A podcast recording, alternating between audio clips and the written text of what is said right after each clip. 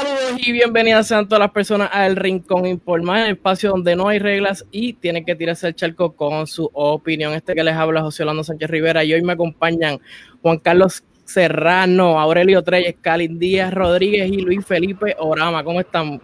Hola. Saludos, saludos. Oye, oye, la casa grande, estamos aquí todos porque en verdad queremos hablar. Saludos, que, porque queremos hablar sobre el gran debate que se dio el día de ayer. Y, bueno, y recordarle a todas las personas, ¿verdad? Que, que, pueden seguirnos en todas las redes, Rincón Informal en Facebook, Rincón Informal en Twitter, Rincón Informal en Instagram, Rincón Informal en todas las plataformas, igual que pueden escucharnos en cualquier aplicación de podcast. Ok, sin más preámbulo, en términos generales, antes de entrar a aguas más profundas, ¿qué ¿qué piensan sobre el gran debate, que es el primer debate de, todos los candidatos y la candidata a la gobernación? ¿Qué, me pueden decir? ¿Quién quiere empezar? Yo voy. Este, primero, voy a, voy a decirle en palabras bien sencillo. El es Eliezer Molina, lucha de clase, lugar o perspectiva de género, delgado, stay safe y se declaró de tecnócrata. Eh, Pierluisi, este, demacrado, Vázquez lento como Church y Dalmau consistente y el estatus no es, no gobernar. Son mis palabras. A mí me pareció interesante. Yo creo que permitió o nos permitió a los que los vimos, pues un poco ver eh, de qué están hechos los candidatos. Yo creo que la frase de la noche la dijo Eliezer Molina, ¿no? Sobre cuán sorprendente era ver a la élite tratando de instalarse en el poder sin importarle nada más. Yo creo que eso fue lo que, por lo menos a mí, me dejó el debate de anoche. ¿Qué quieres decir, Loran? O Aurelio, ¿qué sabe? Pues, realmente, para mí fue todo lo que esperábamos del debate. Eh, fue un para mí hubo muy buen boxeo, pero con mucha clase. Fue un debate que para mí hace tiempo no veíamos. Eh, antes veíamos muchos debates donde lo que hacían era sacarse tragos sucios. Este debate, eso pues realmente no, no fue algo, no fue una norma ni algo que, que se vio constantemente. Eh, por lo cual para mí pues realmente estuvo muy bueno y eh, para mí la frase que lo definió fue la frase de Dalmau, no separarnos de Estados Unidos, es unirnos al resto del mundo. ¿Y tu drama? Mira, yo diría que el debate estuvo bueno para entretenernos, pero no, cambió nada. No creo que, haga nada ni para un lado ni para otro. Todo el mundo fue a hacer lo que tenía que hacer. Charlie ni se metió en nada. Pierluisi se defendió de todo lo que sabemos que le van a tirar. Y pues no, no, no, no sé, estuvo entretenido, eso sí. Sí, yo. Y César Vázquez, podemos hacer una petición para que lo saquen. Eso es posible. Eso es posible. Yo creo, yo creo que esa petición debe estar ya en Change.org, por favor, porque de verdad pero en términos generales, aunque no lo crea, eh, él, él, ese fue su highlight también, meter eh, como que él, él, apeló a ese público que, by the way, nadie más apeló, o sea, él se fue por la puerta ancha con el, con no el público. Solamente eso, no solamente eso, yo creo que él, él, realmente hizo lo más, o una de las cosas más importantes en todo el debate, que fue traer las luchas sociales en términos de igualdad. Eso era algo que nadie había hecho, ni nadie había, lo había traído con un pensamiento tan extremista tal vez como el de él, pero que es necesario traerlo a la mesa porque él tiene mucha razón en que muchos puertorriqueños piensan como él piensa y es algo que hay que hablarlo de frente y algo que traerlo a la luz pública. Pues, Mira, pero, igualdad de género. Sí, pero vamos a dejar ese por ahorita, vamos a empezar, vamos, por los temas en orden, más o menos por el debate, para ir tocando y que salga aquí la discusión, que créeme, Cali, que, que vamos a llegar allá. Eh, ok, de visión de gobierno y corrupción. ¿Cómo, cómo ustedes vieron ese primer round? De, de hubo, preguntas duras, hubo preguntas que fueron a, la yugular, hubo bombitos. ¿Cómo, ¿Cómo ustedes ven el asunto? Porque por un lado, para romper el hielo, a Eliezer rápido le, bajaron con que usted no cree que eso es inmaduro, tirarse ahí a, de independiente, a sin legislatura y sin alcaldía. O sea, eso fue una pregunta dura. Y es lo que dijo, yo vengo aquí a administrar, literal.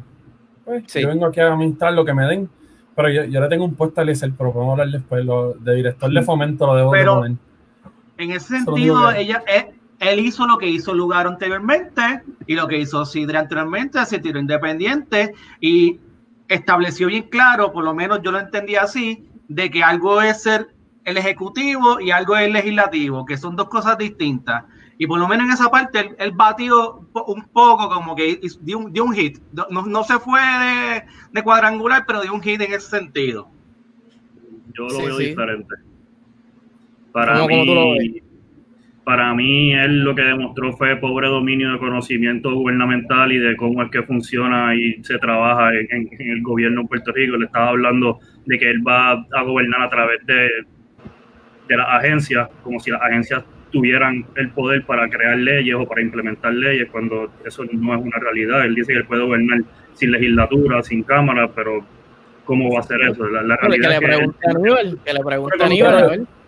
Pero yo creo que él dejó claro que es lo que quiere es administrar lo que le den. Él dijo que las leyes se hacen en la legislatura, pero que hay que ajustar la corrupción y administrar. Él está claro en que pues, yo administraría lo que me da la legislatura. Yo, yo, sobre yo no por él porque yo no quiero. Yo no quiero Ese es el punto. Ese es el punto que, que él dijo como que mira, pues yo voy a gobernar, soy administrativo, soy el ejecutivo, voy a ejecutar las leyes que me deleguen y ahí vamos a pues, acabar la corrupción. Eso fue lo que él dijo. Yo creo pienso que él está claro, que él sabe. Bueno, porque, bueno, pero Lugaro dice que va a gobernar con 100 candidatos. Pero, podemos hablar de eso después. Podemos hablar de eso. Pero, pero, ok, con Eliezer, a mí, a mí lo que me preocupa un poco es que él piensa, o quizás estoy poniendo palabras en su boca, pero que gobernar es como tener una finca de café y yo pienso que, él, que ahí me uno a Aurelio de que, mano, es mucho más grande que eso. O sea, yo entiendo las intenciones y que quizás sea exitoso como agricultor y como con una finca, pero el gobierno es mucho más grande que eso. Y sí lo batió bastante bien de que, de que, bueno, es que aquí quizás ustedes son los que no entienden, que aquí el Ejecutivo tiene mucho más poder, que eso hay algo de eso pero volvemos, preguntar a Aníbal si, si no le cerraron el gobierno, teniendo como quiera mucha gente en la legislatura, así que, y sin alcaldía, porque Aníbal por lo menos tenía unas cuantas. Eh, sin alcaldía va a ser bien duro, pero no sé. Pero alcaldía, él no administra la alcaldía, él puede darle dinero a la alcaldía, pero este, en este caso Eliezer no tiene nada, tenía, pues, eh, básicamente decir, yo voy a ser gobernador. Yo no digo que, sea una buena estrategia, yo lo que digo es que él está claro, lo él lo planteó claramente, que él viene a hacer eso y ya. O sea, él sabe, él sabe esas limitaciones, pues es que él dice que no hay problema. Y se distinguió en ese sentido un poco de lugar en la campaña pasada, que el lugar recurría a decir lo que la gente quería escuchar. Eh, pero, y en ese sentido, y no era, no era honesta en ese sentido respecto a que Eliezer, como dice Rama, lo tiene muy claro. Él lo que quiere simplemente, pues, administrar. Mary, ¿qué me dicen de Dalmao? Que la pregunta que yo pienso que en esta primera, en esta primera titubeó un poco cuando le preguntaron si el gobierno grande o pequeño, como que después lo termino contestando, pero yo creo que titubeó ahí, que como que ustedes me dicen. Obviamente agarró el gancho de la corrupción y tiró ahí al PNP-PPD, pero ¿qué me pueden decir de Dalmau? Yo lo veo, bueno, pues para seguir empezando, este, la, la cuestión es que creo que el primer round es como que los cogió bien, bien frío. O sea, no. Ese primer round fue como que estaban tranquilitos, como que contestando, contestando por la línea. Y como todavía no había la parte de, de, empezar a, a cariarse entre ellos y este, este, sacarse los trapos sucios, pues creo que es una, una muy trascendente. Dalmau tiró dos ganchos ahí para ah, aquí el que más puja saca una pava, una palma. O sea, él, él empezó picante. O sea, no, no él, arrancó, en la ofensiva ahí. Esto, yo, yo creo que él, él ha, ido identificando a través de, toda la, contienda de, estas elecciones que no, no digamos que es que él tiene chances, pero que él pues atrae más votos de lo que la gente pues tal vez le estaba dando crédito. Y por eso él quiso mantenerse bastante neutral en cuanto a la pregunta de gobierno grande, gobierno pequeño, porque yo pienso que si él hubiera dicho lo que realmente, como él realmente lo ve, hubieran ajenado parte tal vez de las personas que él cree que está llegando. Él, yo pienso que él sí crea un gobierno pequeño, no creo que, no me parece que él crea un gobierno grande, por eso es que él trae la línea de un gobierno ni grande ni pequeño, sino eficiente, que tengan los que tengan que estar, pero por el otro lado se contradijo diciendo, me parece que no hay suficientes empleados en tales y tales y tales áreas, indicando que entonces en esas áreas pues necesita que sea más grande el gobierno que se mantuvo bastante ambiguo. No creo que haya respondido la, pregunta, lógicamente, pero pienso que no la respondió por mantenerse neutral y no, tratar, no enajenar a nadie. No, pero yo creo que Dalmau no fue la única pregunta que había tampoco. Pero no sé, yo pienso que Dalmau llevó un problema de, de, ser la figura que él es ahora y la figura que el PIB siempre ha presentado en, otros candidatos y creo que había un par de ellas. por eso pasó. Pero anyway, y ella y yo y yo digo, yo sigo firme, yo mi voto es de Dalmau, pero yo esperaba más de él, de muchas preguntas, parecía Rubén Berry otra vez, yo esperaba que, se distanciara de muchas cosas. Y no, y no, Entonces, que, lo, ha hecho, porque por ejemplo el, el Dalmau de Twitter, el que lo vemos por ahí, se ha distanciado de todo esto, pero fue al debate ayer y volvió a lo mismo. Flaqueó. Bueno, pero que, pero cuando dices esperaba más, ¿qué, qué, qué más? Porque yo creo que articuló varias cosas, o ahí tú esperabas como un ataque más frontal, o qué tú Sí, quizás en, en, una pregunta más adelante, cuando me preguntaron si, si él iba a administrar la colonia, yo sé que las palabras estaban bien cargadas, pero también gagueó y él, él, él, ha dicho que la independencia no llega en cuatro años, pero no se atrevió a decirlo allí tampoco. Ok. en parte, en ese sentido, Dalmau cambió un poco el discurso de siempre del, del independentismo. Él, él, él, yo sé que se va a entrar adelante, pero él no quiso decir, mira, estamos aquí en unas elecciones para gobernar, no para decir estatus. Y ¿por, qué no cambiar esa, esa, dinámica?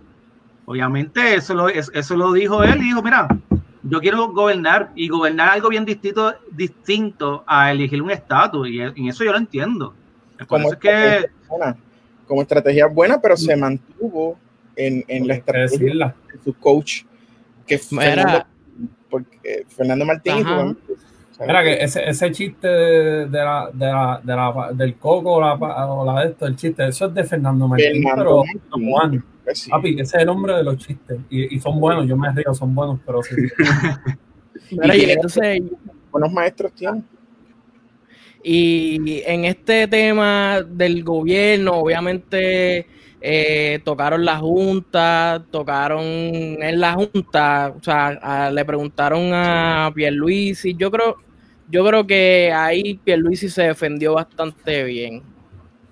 ¿Qué, ustedes piensan? Que él habló de, los despidos, porque es que le, hicieron una pregunta bien cargada, obviamente, de Fortuño, de los despidos y qué yo qué, pero él la contestó y a, la misma vez que la contestó, la supo virar para hablar de lo que él quería traer. Como que, o sea, estuvo cargada y se la tiraron y él dijo como que, mira, no, eso en ese momento había que hacerlo, ahora no.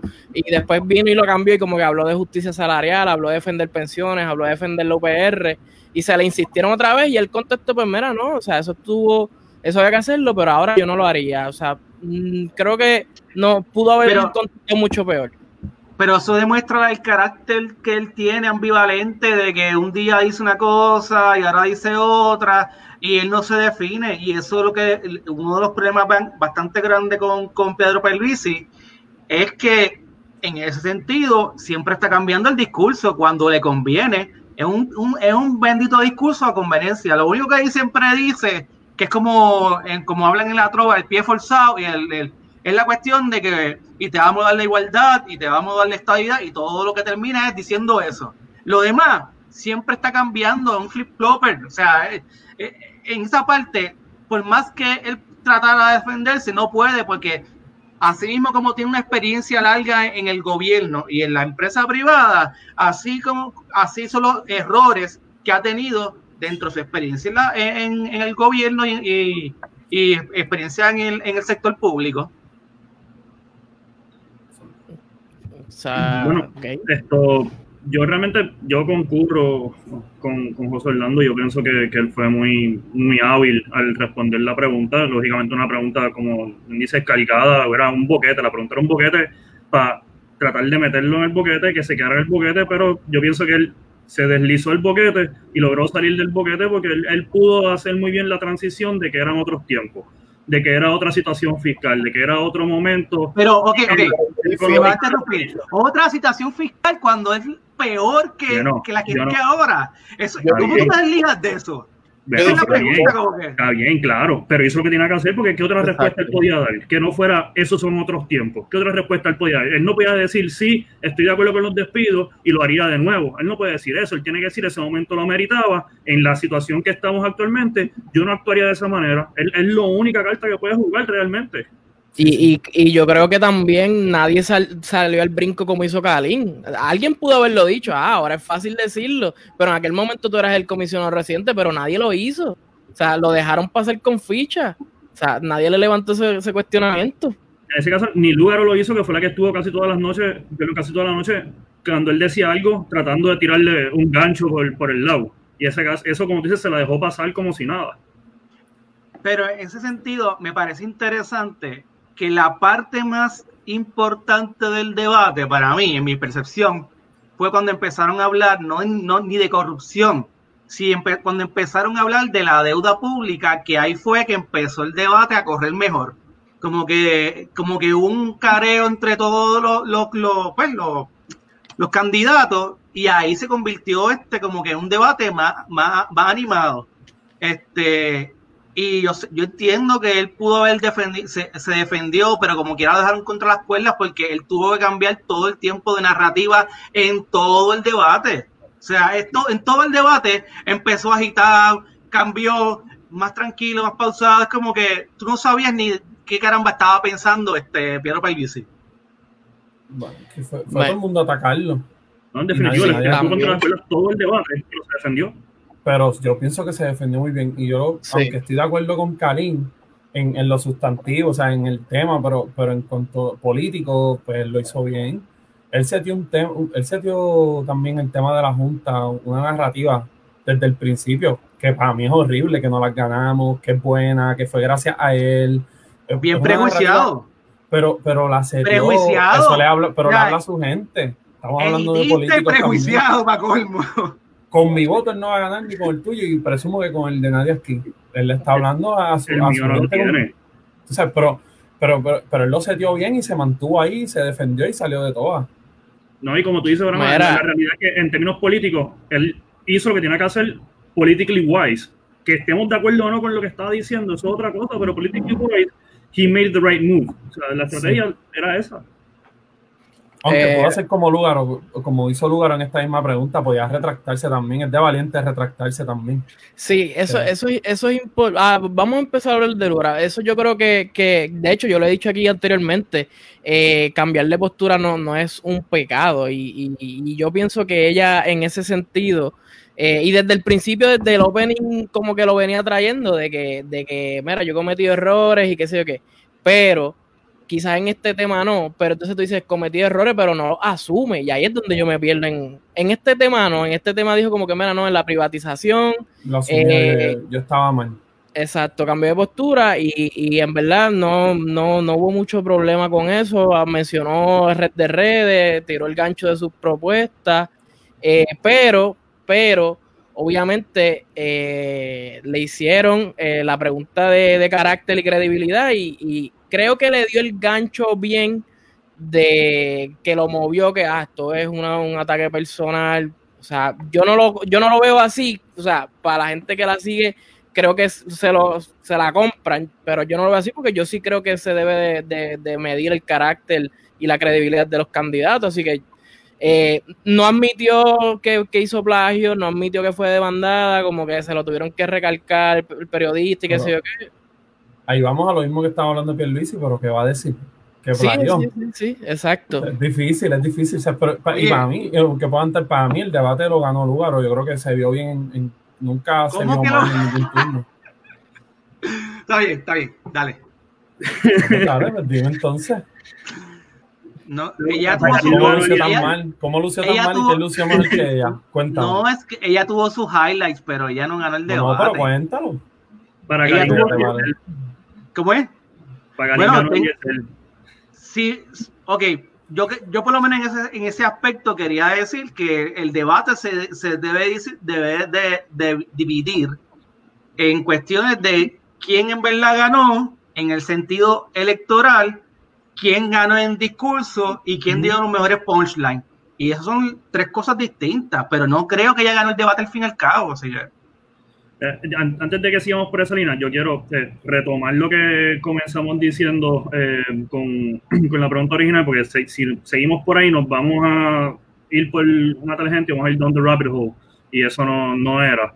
Esto, en cuanto a la pregunta sobre cómo ella arrancó el, el debate, ella arrancó retractándose y aceptando sus errores y yo creo que, que, eso es algo que por lo menos a su base le habla y las personas que no estaban seguras les habla también y en cuanto a que ella aceptó los errores que ha cometido, pero no los ha asumido, con, concurro, excepto con lo de la UPR que mencionó, que antes era lo de privatización y ahora habló de la educación, pero pienso que fue muy hábil en traer la defensa sobre eso, en decir que gracias a la composición de su partido, que es un partido multisectorial, que es un partido compuesto de PNP, de independentistas, de populares, de jóvenes, señores mayores, de, de todo, de multisectorial, que gracias a ese caminar dentro del partido ha podido ver otras perspectivas y que esas perspectivas le han hecho cambiar de opinión, lo que realmente es sumamente hábil de su parte, porque lo que ella está diciendo aquí es que ella tiene la capacidad no solamente de aceptar sus errores, sino de entender la postura de las demás personas que la rodean y poder aceptar esas posturas e implementarlas en su campaña. O sea que realmente por esa parte, ella pues para mí lució muy bien, aunque tuvo otros boquetes, pero en eso específico arrancó genial. Juan, tú. Ah, ya puedo hablar. Bueno, yo sé que Pensé que, que, la interferencia de las conversaciones me estaba afectando la pantalla, pero por lo visto vi otro debate. Esto, yo no sé dónde ganó Lugar. Lugar que era retratada como lo que es. Para comenzar aceptando que fue parte del monstruo y que eso es lo que le da la experiencia y que, y que manejó, que en realidad fue que se robaron 46 millones de dólares. Si ella tuvo sus momentos muy, muy buenos en, en el debate, eh, yo se lo reconozco, fue, tuvo, tuvo momentos muy buenos. Yo no creo que haya un ganador, yo creo que tal vez se destacó por los demás Juan Dalmao, pero pero lugar o ganadora, en lo absoluto. En lo absoluto, básicamente lo que hizo fue reiterar lo que dice el, el, compañero como una gran fortaleza el hecho de que su partido es ideológicamente eh, diverso y, y, yo creo que al final y al cabo eso es lo que es su gran talón de Aquiles. Ellos han sabido utilizar un script y mencionar temas específicos de lo que los une, pero la realidad es que esa gente es mucho más lo que los separa.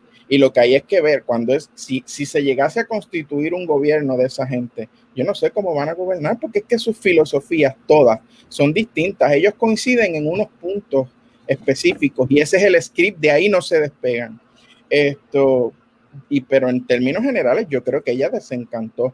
Yo no sé cuál fue la experiencia de ustedes en las redes sociales, pero yo tengo mucha gente que la apoya y el silencio era ensordecedor. Yo creo que se acostaron a dormir. Esto, para mí ella lució muy mal, muy mal. Tuvo sus momentos claves y hay temas que ella domina eh, por encima de los, de los otros, pero bueno.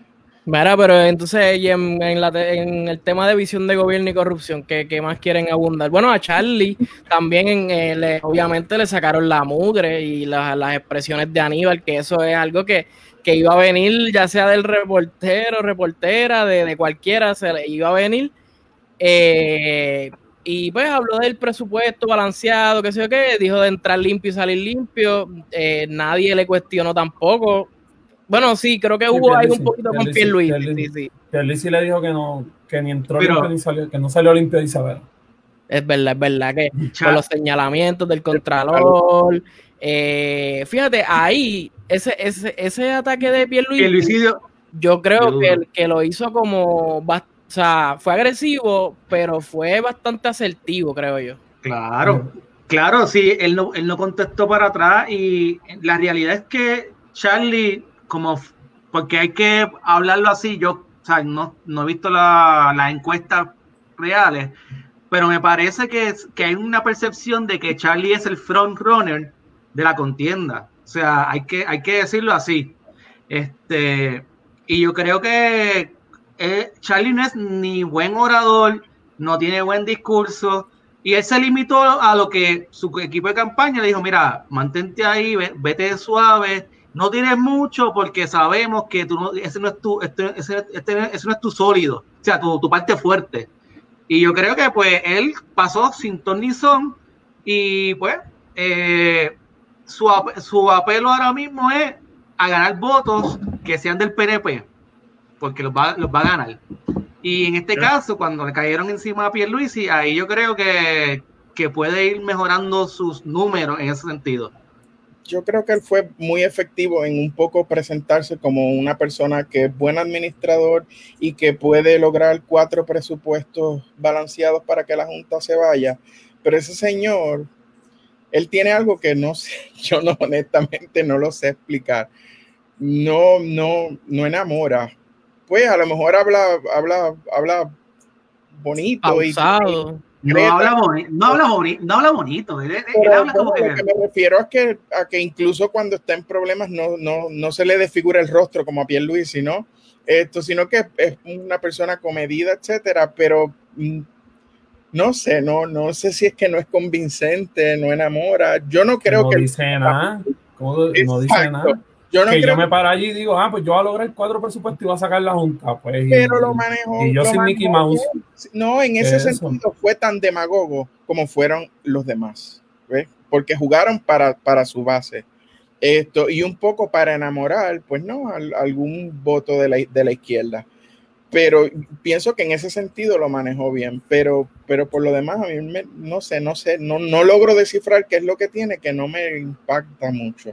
Él, lo que hizo allí fue flotar toda la noche y García Padilla dijo antes del debate que el debate iba a ser entre Pierluisi y, y Charlie, que los demás eran plantas ornamentales y la única planta ornamental, ornamental allí fue, fue Charlie y, y, se salvó. hasta, no, pero hasta se salvó que debatió con las cosas que él cree y se metió a, debatir y, se metió fuerte. highlight. Pero Charlie, Charlie fue cero todo el debate, hermano. Tuvo un momento de careo con, con Eliezer que para mí fue mala Eliezer que le buscó la lengua a Charlie ah, porque se hablar algo de, de, gobernanza cuando Eliezer no sabe nada de gobernanza, pero ahí Charlie pues se lo llevó. Pero, hermano, o sea, fuera de eso fue un cero todo el debate yo difiero. Yo creo que fue efectivo en algunos temas. Bueno, es que, es que como tú, como frontrunner, volvemos a lo mismo. Como frontrunner, tú eres efectivo. No, que, no. lo que me refiero, porque fue él fue un total plasta en el debate de los de, los, de la primaria esta. Porque sabía que daba pena. Porque, pero es peor, mm, por, por lo así, este, en el debate de las primarias, él ya sabía mm, a más ciencia cierta que iba a ganar. Aquí no sabe si va a ganar, pero como quiera, está yéndose por la línea de que está adelante. Oye, ahora que me pongo a pensar, porque es que iba a hablar a Pierluisi, le hicieron una pregunta que fue hipotética. ¿A alguien más le hicieron una pregunta hipotética? Porque a él le preguntaron como que, ah, si usted gana, si su cuñado fuese a contrato, o sea, algo súper hipotético. Que, que, ahora digo yo, eso también, eso, eso, cae como, como ataque personal o ataque... Pero nada, se le hicieron y ahí eh, ahí fue que tocaron el tema de corrupción, ahí que salieron esas frases célebres de, de Pierluisi, de que, del, ¿cómo era? Que el gobierno, eh, el gobierno no es, no, yo creo que será la contestación del Lúgaro, de que el gobierno no es pillo, son los, no recuerdo, el punto es que ahí salieron dos o tres. No, pero también hubo algo que que él no recordó que los corruptos somos todos, es un mal social, bendito. ellos, no son, corruptos porque son malos, es que todo Puerto Rico es corrupto. Ni, ni él es élite, ni él es clase media. Y sacó, el elitismo a pasear, sacó el elitismo a pasear. O sea, es como, que, no, mencionó lo del PUA, mencionó lo del PUA. Exacto, pero entonces, pero ahí me pareció interesante la discusión que tuvo con, con Lugaro, porque eh, ella, le dice como que el gobierno le dice, no, el sector público también, y ahí ella contesta algo que me pareció que fue un ataque medio innecesario, y dice, ah, usted lo debe saber bien, usted fue eh, cabildero de la ceniza. O sea, yo puedo entender que yo no estoy de acuerdo, pero decirle corrupto por ser cabildero, yo creo que, no sé, súper, no sé o sea, y después, político. Yo, yo digo que estamos, que ya estamos en lo político. Yo te entiendo en cuanto quizás a, la profesión, no cualquier cosa, pero como tú mismo decías ahorita que tú querías saber las cosas de todos los candidatos y ver al lugar mismo, que tú querías ver su carácter. Yo también quiero ver el de él. Y que sea abogado de la, de la ceniza es algo fuerte para mí. Sí, sí, sí, sí, sí. No, pero volvemos, lo, lo, lo contestó creo que yo decente, creo, o sea, dentro del juego político. Sí, ah, sí, en muchos momentos él dijo que, que ese era su trabajo y que él ha echado para adelante así, que él es un trabajo serio y que pues. Es que a lo que yo voy es que, y, estoy de acuerdo contigo, pero esa, ese ataque viniendo de ella. O sea, que después se la viraron completa y ahí yo creo que eso fue su. de educación, estoy de acuerdo. Que y ese fue para mí el peor momento de Lugaro, que, o sea, porque se la viraron con lo mismo de Pierluisi. Pero no sé, ¿cómo, cómo, qué, qué, me pueden decir? No sé si quieren cambiar de tema o César Vázquez, que, que ahí se victimizó desde el principio. Juan, habla tú, que tú eres el que, que, que, como que se le fue, ¿o no? Sí, sí yo, yo, yo mi, sí, sí, parece que tengo problemas con la conexión. Vázquez habló de tema? No, no, no. Bueno, él habla en todos los temas, pero uno no se acuerda por lo lento y como que. Como... Pero, pero yo que me dormía cuando él hablaba. Él, la realidad es que todos los, todo el mundo tenía un turno en todos los temas. Lo que pasa es que hubo highlights. Eso, es por eso que yo digo, yo recalco que hubo highlights en los debates, en el debate, que tú ves como que de momento Lugaro se desaparece, de momento desaparece Eliezer, se desaparece Dalmau, este, pero el más que siempre aparece. Perdón. César que no tuvo ni un momento célebre. Fue bueno, bien. No, no, pero yo no diría célebre. Yo estoy con Juan porque ah, bueno, no, diría celebra nada de lo que él dijo. no, no, pero Claro, bajo la premisa de celebrar lo que dijo, no celebró nada, pero pienso que es un momento célebre porque él fue el que trajo, él fue el, el detonante para una de las discusiones más importantes. Así que para mí esto lo, lo pone en un plano bueno, no por lo que dice, sino por lo que provoca lo que él haya dicho. Pero más importante es para quién, porque la realidad es porque el tema de perspectiva de género es para unas, perso unas personas que son este, liberales dentro de la sociedad puertorriqueña y más para, para el, área metro. Para la gente conservadora de la sociedad no le importa un pepino ese tema. Y no estoy diciendo que, es, que, que sea bueno, pero sabemos que en ese sentido César Vázquez para ellos representa un ídolo. En ese sentido. No sé, no, no, yo, yo creo, que sea tan fuerte. Hay gente, sí, hay gente, pero no, no creo que tanta gente, César Vázquez sea un ídolo para la mayoría de Puerto Rico. Como que ese tema ya han pasado muchos años y esos temas han cambiado, quizás no al nivel que quisiéramos, pero sí. antes, antes, de entrar en la discusión de, eso, en cuestión en la visión de gobierno, yo creo que una de las frases de César Vázquez que pasó por debajo del radar, que puede ser bien peligrosa, es que él dijo que por las órdenes, con las órdenes ejecutivas no se, no se gobierna. Y bueno, que se lo diga Wanda, que nos tienen un lockdown hace cuánto. Y digo, y ese, y ese comentario de él no viene en el vacío, es que hay, una carta circular y una orden ejecutiva que, fue la única forma de, de, porque por la legislatura no estaba pasando, eh, de, lo de, educación, de, de la perspectiva de género, es correcto. Y, y, eso él lo tiró como quien no quiere la cosa y, y, o sea, dice que quiere un gobierno de igualdad, de derecho y qué sé yo qué, pero te tiras ese bombazo que evidentemente es porque no está de acuerdo con esa orden ejecutiva. Sí, sí. No, y también yo creo que él habló que, que él no que, que no era discriminatorio, que, que es que él pensaba diferente. Exacto.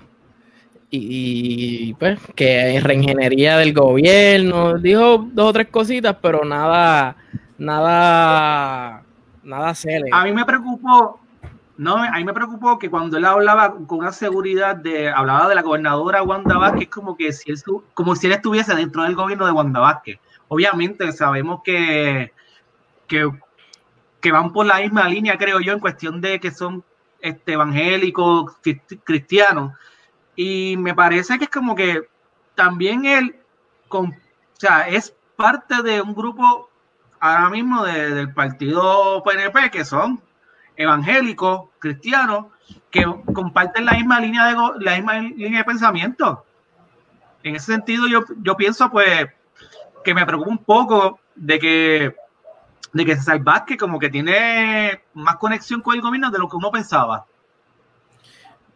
Mira, bueno, parece que Juan se cayó. Ok, vamos a entrar a uno, al tema del estatus, que fue ahí un poquito de issue, un poquito de controversia. Eh, obviamente, qué sé yo, así por encimita a Charlie le preguntaron si, si el ELA de Luis Muñoz estaba muerto. Eh, a Lugaro le hicieron la pregunta si ella creía en la independencia. A Dalmau eh, sobre si, si, si, si, estaba poniendo la independencia en un segundo plano. Eliezer, esto, otras cosas. O sea, ¿qué me quieren decir en términos generales? A Pierluisi la, la de Pierluisi fue lo más absurdo, lo de Miss Universe. eso es algo que. Pero, ¿qué me quieren decir en términos generales? O sea, lo que quieran decir. Sí, en cuanto, en cuanto al tema del estatus, yendo más o menos por, por, cada uno de los candidatos rápidamente. Eh, Pierluisi no hay mucho que decir. Eh, se, fue de, lo, de los más constantes en su postura hacia la estadidad. En cuanto a Charlie, pues, la realidad, él no quiso decir que Hereda Muñoz estaba muerto, pero lo dijo entre líneas, diciendo que En cuanto a Lugaro, mucha gente estaba esperando que ella por fin dijera cuál era su postura en cuanto a estatus. Dijo que era independentista, mucha gente argumenta que eso le va a backfire y que le va a hacer daño a, su imagen y a su campaña y a, los PNPs que pudieran votar por ella. En cuanto a Eliezer Molina, no, no recuerdo por lo menos que haya dicho abiertamente su postura, pero todos sabemos que es nacionalista y, por, por, sus movimientos y sus expresiones en cuanto a impulsar eh, pues, economía local y todo esto, sabemos que se inclina más hacia la, independencia. En cuanto a César Vázquez, pues, entendemos que, que, es PNP y es estadista por lo menos. Así que pues más o menos yo creo que esa es la, la línea que, que están cada uno. Sí me está curioso, que quiero decir rápidamente antes de que hable el próximo, que básicamente en esta contienda el, la única opción estadista básicamente es Pierluisi, porque todos los demás, Lugaro dijo que es independentista, Dalmau pues lógicamente es independentista, Eliezer Molina es nacionalista e independentista, y ¿quién se me queda? No se me queda más ninguno, yo creo. y Charlie, eh, Charlie bueno, es soberanista. Y, y que hay de nuevo. Se salvaje que es Que básicamente lo tildan de independentista por ser soberanista. Así que el, el, único que quiere defender la supuesta unión de Puerto Rico y Estados Unidos es, es Pierluisi en ese caso, mientras todos los demás candidatos son aparentemente independentistas. ¿Y por eso le fue bien? Porque ¿qué hay, de nuevo? ¿qué hay de nuevo en eso? No, pero ah, que una estadidad criolla que no supo defender. No, no, no, pero trató de defender el universo. Una estadidad no, no, yo, yo universo y, que, y, con, y con representación olímpica. ¿Qué hay de contundente y bueno en eso? Recurrió, no, al, mismo discurso, recurrió al mismo discurso del... del pero, pero, es el único, lo que te está diciendo. Por eso, no, no, yo, no estoy explicando que cuál está bien o cuál está mal. Yo estoy diciendo que me está curioso y la tendencia política me está curiosa de que los candidatos principales, el único que defiende algún tipo de estatus con Estados Unidos es el estadista, mientras que hasta el, hasta el popular, el PPD, aparenta ser un ELA bastante light o que podría rayar hasta una independencia. Los otros candidatos con fuerza, Lúgaro y Dalmau o Eliezer, todos son independentistas, lo cual es una tendencia que para mí, por lo menos en, mi vida, yo nunca había visto en candidatos que tienen algún tipo de, de al público. Pero sobresalieron por mucho que es lo que, lo que se supone que, que, evaluemos, ¿no? Para mí Dalmau fue brillante, claro. Lúgaro fue brillante, donde Lúgaro pierde fuerza es nuevamente en lo que estaba explicando ahorita, en que allí aquello es una gran torre de Babel, ideológicamente hablando. Pero para mí, eh, yo creo que, que, eh, que, Juan Dalmau fue brillante. Eh, Pierluisi quedó retratado, ¿sabes? Nuevamente, y es el mismo discurso. si en algún momento que tengan tiempo, busquen debates del 89, anuncios del 89, es el mismo debate. Se nos van los americanos, se, va, se nos van los fondos americanos y los fondos federales. Y el discurso del miedo. El mismo discurso y el de mantengo. Se nos van los fondos, porque en eso lo enfatizan mucho. Esto. Y, Mira. Y la estadidad criolla, ¿sabe qué es eso de como dice José, o sea, ¿qué es eso de tú sustentar tu estadidad en mis universos? Pero ellos tienen algún otro tipo de, retórica que no sea esa. Es un sincero. Para mí, el tema del estatus, el highlight que puedo hacer es, pues, obviamente, el desarrollo de la contestación de Dalmau fue excelente. Pero, hay una palabra. vieron eso? El desarrollo. El, desarrollo, que él dijo, espérate, espérate, porque es que ver si como que él dijo que, que sí, que, que, le preguntaron, estaba hablando, pero estaba hablando de la pregunta, que a él le dicen si él va, si él, si él se está alejando de la independencia, y él empieza como que sí, pero no, no, pero sí, sí, pero no. Él no dijo eso así. Él, no dijo eso así. Ahorita ¿Qué dijo? Ahorita alabamos que Lúgaro fue honesta en decir que era una mentirosa, robaba ideas, etcétera, etcétera. A mí me parece genuino y me parece honesto de su parte que él diga, mire, porque eso, como alguien o alguno de los compañeros lo mencionó ahorita, rompe con el, lo que es el discurso histórico del PIB. Es decir, yo vengo a administrar la colonia, ya después. Pero no lo dijo. Pero no lo dijo. Cuando, cuando, lo pusieron contra la pared, dijo: No, no, no, no, yo soy independentista y yo voy a apoyar la independencia. Cuando lo tuvieron ahí para que lo dijera, no lo dijo. Bueno, usó una frase de las de Fernando Martín: se puede caminar y masticar chicle. sí, por eso. Pues, se pues, puede administrar la colonia y se puede a la misma vez. Sí, pero, pero no lo dijo Pero es que, es que la, pregunta, la pregunta era abiertamente si estaba en un segundo plano la independencia. Y, y, no lo dijo, o sea, dijo como que titubió, titubió. Dio para atrás y para adelante. Pero ahora él, lo que dijo, él lo que dijo es que tú, tú, que tú vas a gobernar, pero tú no, como, pero como gobernante, tú no vas a decidir, decidir un estatus. Pero ahora también ah, pues no a hacer independencia dice, no, no, no, yo soy a propulsar la independencia. En honor a la honestidad como lugar con el tema del plagio.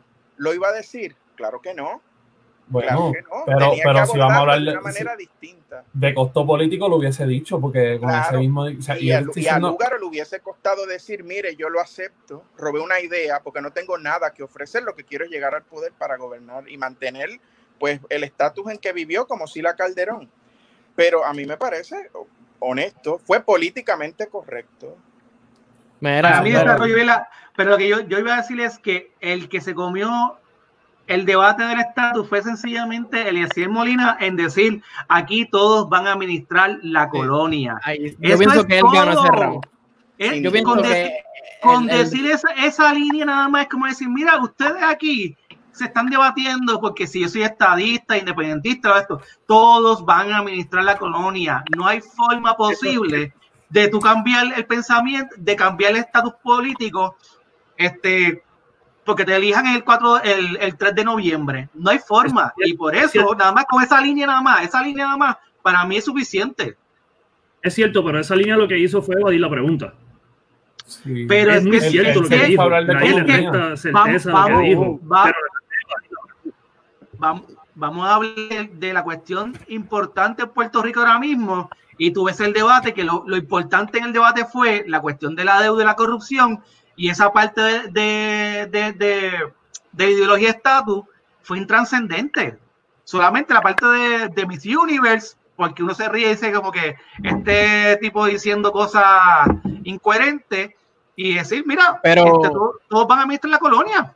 Pero yo, yo no sé si, si necesariamente evadió la pregunta, porque entiendo lo que tú dices, porque la pregunta fue estrictamente como que, pero no sería administrar la colonia porque tú le criticaste eso mismo a Movimiento y por eso no tú uniste. Y él, pero entonces lo repite y dice, sí, es que esto es administrar la colonia.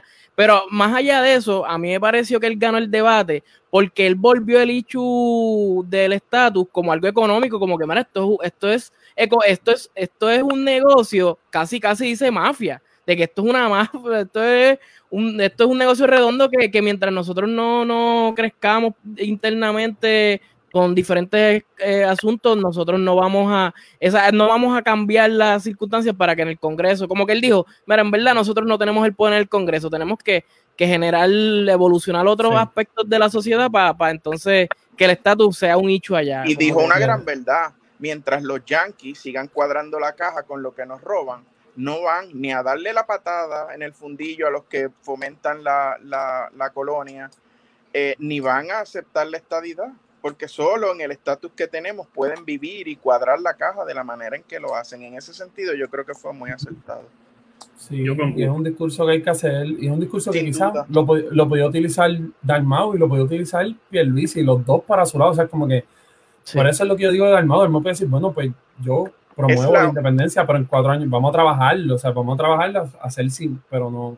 Yo, yo debo decir que fue la única noche donde me sentí por primera vez en mi vida conectado con el discurso de lugar. Yo creo que ahí en esa parte ella fue muy elocuente y lo supo proyectar muy bien. Lo, lo, que pasa es que nuevamente, como les dije ahorita, yo creo que el talón de Aquiles precisamente es ese, pero lo supo proyectar muy bien y me, a mí me gustó mucho como, como, como proyectó. cuando, cuando, dices que, cuando dices que hay una mezcla de ideales, ¿tú te refieres a ideales, qué ideales? En cuestión de, de, del anexo, anexo. Sí, exacto estadidad. No, sí, porque, porque en ideología, en ideología social, económica, ellos No, están no, no, bastante, estamos hablando de Pero- están bastante Pero por la va- línea para el todo. tema del estatus. Para, para mí la respuesta fue una muñozista, es una indefinición, como que, ah, que, todo, que, que eso se decida luego. La casa No, grande, pero- la casa grande. pero La, más o menos- la casa grande, gracias. Pero es más o menos lo que está diciendo Eliezer. Vamos a resolver otras cosas porque eso no se va a resolver ahora. Pero ella, No- pero ella, pero no ella sí dice igual, que no está en se la dijo agenda igual. urgente. Ella dice, no, esto No, sí es un hecho importante para nosotros. Como que Sí, está en la la descolonización, la descolonización tiene que ser un hecho importante. Porque eh, para mí, ajá, Sí, sí, que ella, ella se distanció del, del discurso de Eliezer porque Eliezer lo planteó como un tema completamente político y que tiene, perdón, económico y que tiene toda la razón, es un tema completamente económico de conveniencia de Estados Unidos versus sacar dinero de acá y todo eso que, que él dijo ayer. Pero ella se distanció de gran manera diciendo que para ella es importante que ella sí quiera hacer un, un plebiscito, un plebiscito que sea serio, que cuente con el aval del Congreso y que ella, independientemente de que ella sea independiente, independentista, perdón, que ella no va a impulsar ninguna ideología, que ella simplemente va a administrar el plebiscito y que el pueblo decida, punto. O sea, que en eso ella se distanció mucho de Eliezer, porque Eliezer dijo, básicamente, esto en políticamente no es importante, esto es importante económicamente solamente. Pero es que tiene algo de los dos en igual, al fin y al cabo. Claro. Nada, nada es totalmente económico ni total. Pero Claro. al fin y al cabo, hay- el tema de estatus no es algo que, es- eso es un tema que tú vas a seguir hablando 20 mil veces porque hay 20 mil formas de, de, de uno cambiar el estatus actual. Y Es por que eso yo- es que la, Y que Claro. vamos destinados probablemente a seguir hablando del estatus dentro de 40 años, porque hasta que a los Sí, sí. americanos no les salga del forro resolver la situación, no se va a resolver. Pero yo creo entonces que aquí, no sé cómo ustedes lo ven, pero el, el gran perdedor para mí fue César Vázquez, porque él, la pregunta directa fue como que bajo qué estatus usted cree que es mejor eh, tener esa relación con Estados Unidos y qué sé yo qué. Y, o sea, él se hizo un 8 para no decir que es estadista y lo negó y no respondió. Yo creo que en el tema del estatus, el gran perdedor fue sin duda César Vázquez. Sí dijo que iba a administrar lo- los fondos federales que tanto necesitamos, así que pues ahí cogió. Le, le está ganando por un pescuezo a Charlie, yo creo. Pero en efecto lució mal. Lució muy mal. Pero, pero Charlie, pues por lo menos aceptó. Es que ya, yo no, o sea, no, no hay manera de decir que él existe, ya vamos. Ya lo había aceptado. Lo que pasa es que, pues, ¿cómo vamos a desarrollar esto? Eh? Pero ¿qué ustedes creen? Eh, ¿quién, ¿Quién lo asesoró para esa pregunta? ¿Fue Aníbal? Porque sonó como una respuesta de Aníbal, de esas cosas que uno no sabe qué carajo es. Yo no sé si Pero es o no, no ah, es. Sí, sí, sí, una para respuesta adelante o Aníbal. para atrás, para dónde vamos. Eso fue la respuesta Aníbal de Lela Soberano, que solamente sabe lo que significa. Pero, pero esa es la pregunta. ¿Qué es el ELA? ¿El ELA es solamente un estatus o es una constitución o qué es? Nos vamos Es a ir por el hole Sí, sí, sí, tú cogiste la Sí. clase, tú cogiste la clase con Gorrín, explícamelo. Nadie puede explicar lo que es el ELA. Ese es el problema. Lela es Mira. una ley para que, para que gobernemos lo local, más nada. Eso es todo Mira. lo que es Lela. Pues entonces, porque ya vamos para la hora, eh, eh, brincando al tema del desarrollo económico y la deuda pública, ahí se hicieron varias preguntitas. Eh, nuevamente César Vázquez para mí fue insignificante, o sea, y perdónenme, si- y perdónenme, pero creo que hablo de, la, de las pymes, de la Junta de Control Fiscal, eh, eh, escenario cambiante, rein- rein- re- reingeniería la, la, la economía, esto, qué sé yo. que hay, algo de pasión en la política y lo que da ver a sueño, mano. Hay Sí, algo para que la gente te escuche. Esto, no sé, Pierluisi habló de renegociar los planes de ajuste. Entonces, ah, porque le hicieron una pregunta ahí bastante chévere de como que, ok, ¿vas a pagar o, o vas a desarrollar el económico? Eh, ¿Vas a eh, impulsar el desarrollo económico? Como que, o sea, o paga o el desarrollo, porque, digo, porque un poco lo que le dicen es, se puede hacer las dos, que eso es que como que él más o menos trató de explicarlo de si se podía, y ahí es que él dice como que, bueno, lo que pasa es que las condiciones cambiaron, hay que renegociar, eh, pasó María, pasaron huracanes, pues más o menos por ahí fue la, el asunto. Pero a mí Y me gustó mucho. Mala mía. No, no, no. de- A mí me gustó, ahí, ahí a mí me gustó mucho el Eliezer, porque yo creo que no debemos necesariamente di- divorciarnos de la clave histórica. ¿sabes? Ver lo que está pasando simplemente como consecuencia del cuatrienio pasado o el anterior no debe ser. Y él y en ese sentido hizo una invitación a que miráramos esto desde clave histórica y que esto había comenzado desde el 74 con Rafael Hernández Colón. Esto, respecto a la Junta, yo creo que aquí en este tema la gran perdedora para mí, aunque tuvo un muy buen momento, fue Alessandra Lúgaro. A mí me pareció tan demagógico esto de decir que vamos a sacar la Junta con legislación estrictamente local. No sea demagoga, usted sabe, y es abogada, bueno, creo yo. Esto, ella sabe que eso es imposible. Que, y de hecho uno de los, de los reporteros se lo dijo, promesa es una ley federal de qué estamos hablando. Pero bueno, ya dijo. Exacto. Es como, es, como, es, como los gallos, que podemos hacer legislación este, estatal de que los gallos permitir la pelea de gallos, pero obviamente los federales pues, van por encima. Yo creo que ahí, bendito, déjame reconocerle, yo creo que ahí Charlie fue muy acertado, porque logró reconocer que, que Pierluisi reconociera que bajo bajo bajo eh, García Padilla, García Padilla, no, bajo Fortuño, básicamente ellos lo que hicieron fue coger prestados y seguir refinanciando deuda. Ahí yo creo que fue bastante acertado eh, Charlie en, el lograr que, que, que, eh, que Luis hiciera eso. Ahí, ahí fue que empezó el careo heavy porque la, la, gente se olvida de que, que, cuando Fortuño, Fortuño todo, tuvo todo, todas las herramientas posibles para poner, poner la economía adelante en Puerto Rico y fue todo lo contrario. O sea, este, no, no hay duda de que, que, por eso es que empezó, ahí empezó a Pierluisi a caer en, en, el hoyo dentro del debate. Y, y, llegó Dalmau magistralmente a decir, pero Lenín, tenemos a dos burros llamándose orejones, eso le quedó espectacular. tenemos al, conejo y al burro acusándose de, de orejones. Eh, Te lo digo, ese, ese, panfleto de chistes está al día. Sí, Deberían publicarlo. Yo en, en, este, en este turno, eh, no sé, yo pienso que, que sí, que Charlie yo creo que se defendió bastante bien. Eh, pues el libreto de, de Pierluisi era el mismo. En, en, este turno me pareció que el lugar se dedicó más a atacar que a, a traer propuestas. O sea, no estoy diciendo que los ataques eran malos, o sea, eh, y hasta cierto punto eso de que me arresten eh, es como adoptar un discurso que no es de ella, como que, no sé, es como que tú sabes que esa, esa línea de pensamiento de que nos vamos a todas, no, no, no, no me parece, no me parece genuino lo que quiero decir. Esa línea se la dijo y, No, y esa línea yo creo que es de Yulín, para más, para, más decirte. Por eso, eso es de, de, esa, de esa otra ala desobediencia civil es lo que ellos, ella tiene un montón de gente que hizo desobediencia civil en su partido y probablemente el recuerdo de eso es lo que está evocando y tratar de encajar.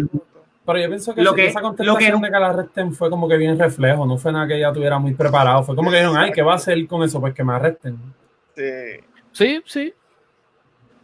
Pero, Pero la se suena bonito. O sea, la realidad es que es una, es una respuesta que aunque sea base de reflejo, para su base suena bonito porque suena, suena patriótico y suena que yo voy a todas. O sea, yo soy aquí la que yo lo puedo representar y yo voy a todas, pase lo que pase. Y suena a un discurso que se ha hablado en todos los partidos políticos, ¿no? El de crearle una crisis a los americanos, el de desobedecer sus reglas. Jennifer González llegó al Congreso y me cogió de tonto que yo le di el voto con que iba a ser una crisis allá y que se iba a montar en tribuna y whatever. Eh, el juez Torroya hace poco sacó una columna insinuando que, se, que nos parapetáramos y cerráramos el aeropuerto por el tema del COVID. O sea, es, un, es, un, discurso, el, el, de crearle una crisis a los Estados Unidos, que se, que se habla en, en muchos, en todos los partidos, y obviamente como su partido es... Una y ahí va ahí, Juan, porque es, es un discurso que se ha hablado en Puerto Rico desde toda la vida y, en el 50 se salió de era porque había una crisis internacional donde se hablaba mucho Puerto Rico y una presión, eso que tampoco es mala Y, fuimos, hay, fueron cuatro patriotas allá sí, hay, hay, un lugar por ahí de la estrategia de, de, de, de, hacernos noticias, porque no me acuerdo quién, ahora se me fue quién fue el debate que dijo que creo que fue ella también, que ella fue al Congreso y le dijeron, es que Puerto Rico tiene que, tiene que hacerse sentir porque aquí ustedes a nosotros no nos importa lo que ustedes están haciendo. Aparte de su retórica, habló, habló de eso y mencionó de ir a, a las Naciones Unidas y todo esto y traer el ojo internacional. Sí, ella, ella habló realmente, si tiene razón, ella habló de desestabilización política eh, eh contra Estados Unidos en ese caso. Sí, claro, pero es que vamos al Capitolio y tiramos eh, cuatro peñones para tratar de crear una crisis política y ya tenemos a los chulitos fundamentalistas y a los más papistas que el Papa criticándonos y diciéndonos pelú y fupistas. O nos peinamos o nos hacemos rollo. Eh, en este tema se dio una discusión bastante interesante. Hubo un ataque ahí bastante directo de Eliezer, que ahí fue donde el famoso manoteo ese que se vieron y todo, que cuando estaban hablando de la deuda y qué sé yo qué, eh, Eliezer le dice a, a Pierluisi como que, mira, lo que pasa es que eh, tu ex esposa tenía bonos y qué sé yo qué, y, y bueno, pero una guerrilla que, que, que y, pero fíjate, a pesar de todo, yo creo que, que Pierluisi lo manejó más o menos bien ahí porque no, no se salió de control y dijo, mira, no. la verdad es que no, la verdad Pierluisi, Pierluisi lo ninguneaba, Pierluisi hacía como que, bendito del ser no, o sea, como que es que él no sabe lo que está hablando, déjame explicarte lo que sí, eso, y eso le queda bien en, en cómo se proyecta. Sí, proyectarse sí. como tonto le, le queda sí. bien. Y ahí, y ahí pasó un poco lo que dijo Aurelio al principio, que también, o sea, se cogió esa guerrita con Pierluisi, más o menos no le fue mal, pero entonces después se cogió la guerrita con Charlie, que ahí yo pienso que fue con el cuchillo en la boca y, sí. y la cagó. ¿verdad? Sí, porque entonces te pones a hablar de municipio con un hombre que tuvo 20 años. No estoy diciendo que lo hizo bien o mal, pero la cuestión no, no, no, es tan solo eso, que, que él también fue negociante y sabe la cuestión de inventario y ahí por lo menos, o sea, hizo dos cosas, lo de, lo de los permisos y lo de inventario. Y yo creo que lo trasquiló ahí este eh, Charlie. Ese para mí fue el, el, punto más brillante de Charlie.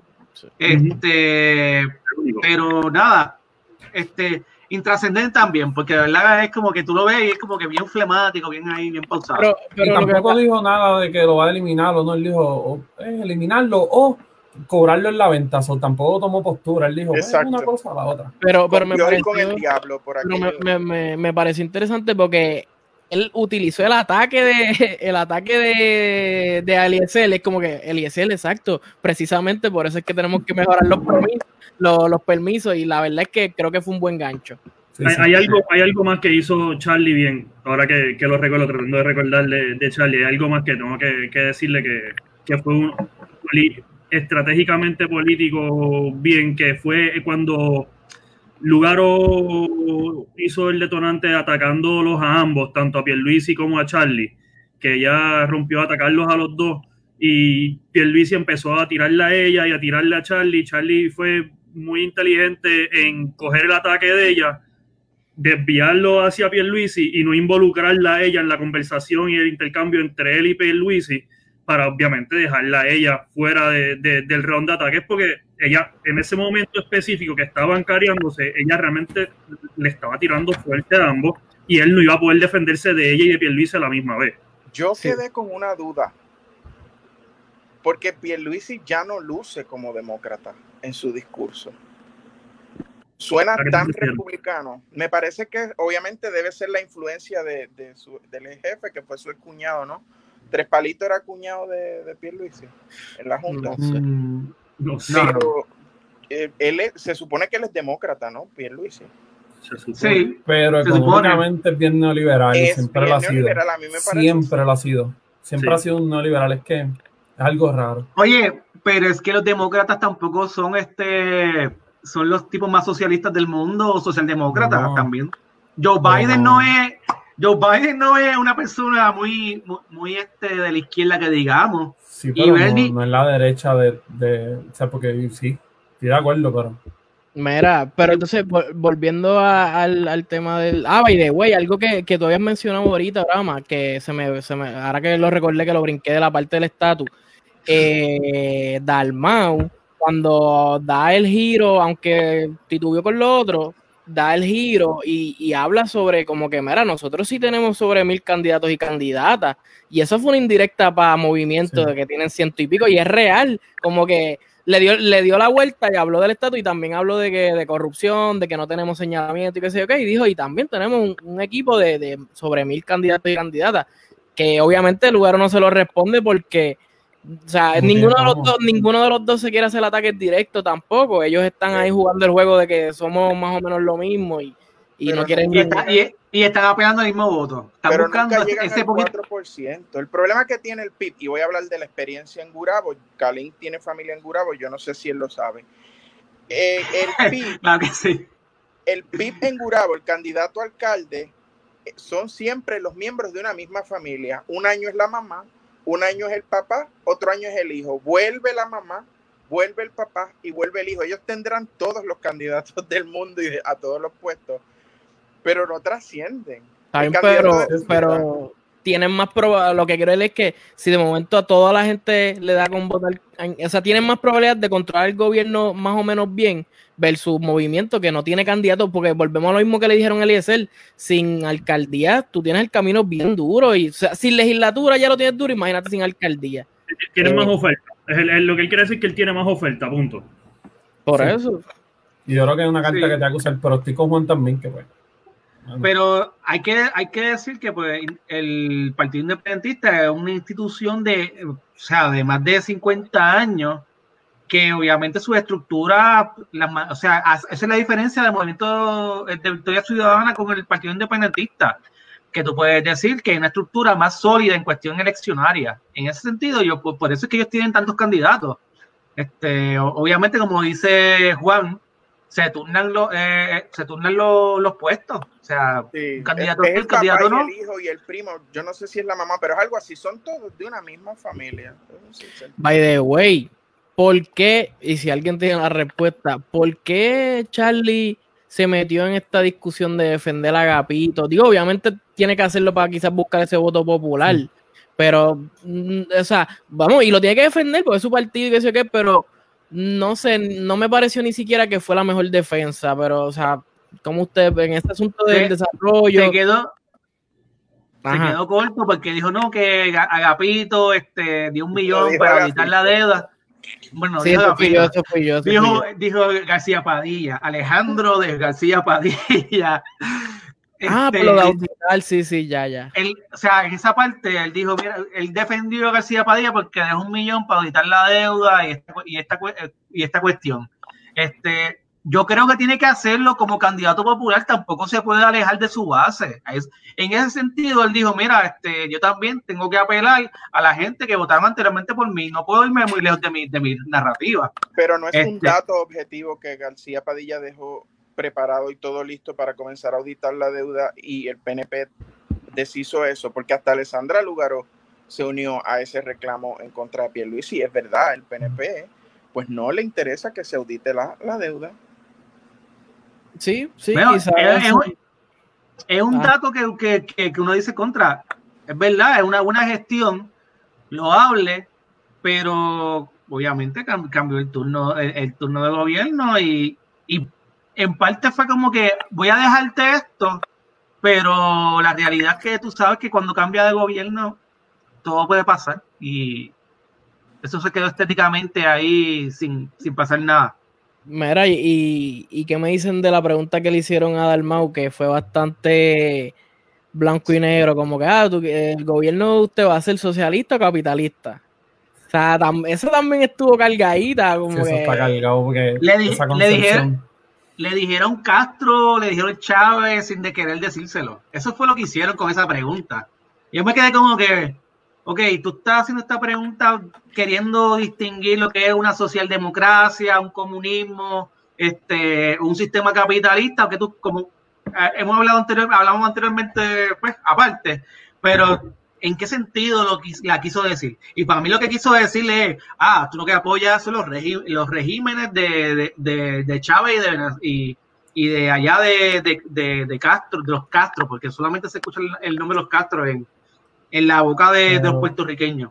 Pero qué bueno que se la hagan, porque es lo que la gente piensa, mano, que la conteste, que sabe que, se, que, que vaya sacando eso del medio, porque se la hacen porque es lo que la gente, la gente común por ahí, los independentistas son unos socialistas, son, eso es Chávez y Fidel Castro. Exacto, parten de una premisa equivocada de lo que es una independencia, como si no hubiera capitalismo, como si no hubieran repúblicas que, que, que practican el capitalismo o whatever, o que pudieran ser exitosas. La mayoría de las repúblicas del mundo son capitalistas, o sea, es solamente... ¿Cuál no es? Bueno, no hay ni una. China, que es supuestamente comunista. Sí, pero y, si yo me pongo en el nombre. Corea. Pero, Pero- estoy diciendo no, no decir todas, pero la mayoría me refiero a que pues, o sea, el, el sistema capitalista es el que rige.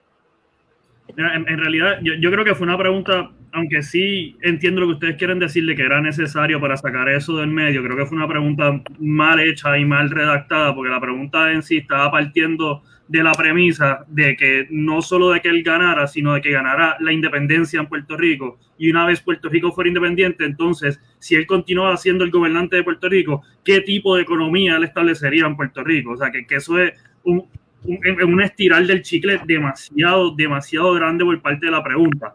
O sea, la pregunta debió haber sido en todo caso para saber si él era capitalista o era comunista o era socialista, preguntarle eso directamente, pero no partir de una premisa de que él iba a ganar y luego que él ganara, el Puerto Rico iba a decidir ser independentista. Y creo que la pregunta no solo estuvo mal redactada, sino que la, la persona que hizo la pregunta no, no sabe ni la diferencia, porque a lo que se estaba refiriendo y quería preguntarle para mí era sobre un social democracy, no sobre capitalismo, comunismo y socialismo, sino ella para mí quería irse por la línea de lo que ha estado sonando en Estados Unidos, de, una, de un social democracy a raíz pues, de todos estos movimientos de, de Bernie Sanders y todo esto, que, que, es lo que la gente lo tiende a alinear a Dalmau por, por esa línea, pero eso no es ser socialista ni es ser eh, no capitalista. O sea que para Eso. mí la, persona, la pregunta fue, la hizo sin estar informada de lo que estaba preguntando. Eso, o que simplemente responde a la línea editorial de los medios que, para los que trabajan, que tienen Eso. una clara línea eh, derechista. Básicamente, sí, resumiste de todo lo que acabo de decir, mucho perdiendo, así que sí. Pero iba a ser justo, muchas preguntas fueron bien cargadas anyway para todo el mundo. Sí, No, sí. no, no. Para Pero- hay, que, hay, que, hay que decir que, los report- que, que este debate en cuestión de preguntas fue, o sea, obviamente hubo baches, pero habían preguntas muy buenas, o sea, no, no se puede negar eso. Preguntas A nivel general. ¿Cómo, cómo? Que a nivel general yo no tuve problemas con las preguntas. Sí pienso que algunas preguntas le puedo comprar un poco el, el, el argumento de, de Lúgaro, de, de su base, de que eran dirigidas a un ataque personal. Lo puedo comprar, no del todo, pero puedo por lo menos alquilarle el argumento en, en aspecto de que está bien que le hagas una o dos preguntas para identificar su carácter y cómo resolvería y cómo ha actuado en ciertos momentos, pero en, en este caso hubo una línea de preguntas que todas eran dirigidas a eso. Entonces eh, se le hacía unas preguntas a los demás por un lado y ella se volvía a repetir dirigido a ese a esos temas en específico. Que, que en, en ese lado pues, le alquilo el argumento. Yo ahí difiero un poco. Porque mira, yo al principio que hablé con José para participar en esto tenía muchos reparos. Porque en el momento en que yo me, me- me paro aquí a participar con ustedes, me expongo. ¿Ve? Y si yo no quiero que toquen algún tema sobre mi persona o whatever, pues no me expongo. Y si Lúgaro se presenta como, como el alfa y omega y lo máximo eh, en cuanto a la pulcritud y al carácter, pues obviamente es como en la corte, ¿no? Abres la puerta que te traigan prueba en contrario y la mejor No. manera de refutar que tú eres un ser mezquino eh, y de pura maldad es traerte a colación una demanda de tu propio hermano Donde plantea la clase de ser humano que eres y esto en política pues es legítimo, ¿ves? Tienes Sí. que, eh, no puedes entonces ahora venir con el llantén de que, ay, no me ataquen, preguntas personales. Pero, pero, Porque nada dijo cuando le preguntaron a Pierluisi sobre su esposa. Claro, no, no, y, Están igual de, en igualdad de condiciones. pero yo es- acuerdo contigo y esa no es la línea de, de lo que yo estoy diciendo, porque yo estoy completamente de acuerdo en que se le pregunte y se le cuestione para poder identificar lo, lo que, cómo es su carácter y cómo responde ante ciertas ci- circunstancias y situaciones. A lo que me refiero es que no es las preguntas que se le hacen ni cómo se le hacen las preguntas, que dicho sea de paso, todo eso son, son casos que todo son documentos públicos. Cualquiera tiene acceso a todo eso, así que no es una cuestión de esconderse de, esas, de esos problemas. Es una cuestión de lo seguido en contraste con los demás candidatos. Eso es a lo que voy. No, no que no se haga, porque estoy completamente de acuerdo que se haga y hay que hacerlo. Y tiene que hacerse tanto a ella como a todos los demás candidatos. Pero pienso que ella sí dio una buena respuesta en términos, aquí yo creo que todos o casi todos pusimos ya el tema de sucesiones, en que la realidad es que todos en algún momento pasamos o vamos a pasar por, por una demanda de herencia. O sea, en eso ya tiene razón y también tiene razón en que a nivel corporativo, a nivel de compañía, las demandas son completamente normales y son la orden del día. Eso, eso ella no mintió con esa respuesta y creo que fue muy hábil al responder eso. Yo lo, lo único que yo puedo decir así es que un poco de los dos. Yo pienso que, que las preguntas tampoco estaban súper al garete, pero, pero sí, quizás habían porque lo de Pierluisi muchos eran ataques que se hicieron entre los candidatos. Las preguntas eran las preguntas. Como que una cosa es que tú la traigas de la discusión, otra cosa es que la pregunta sea esa.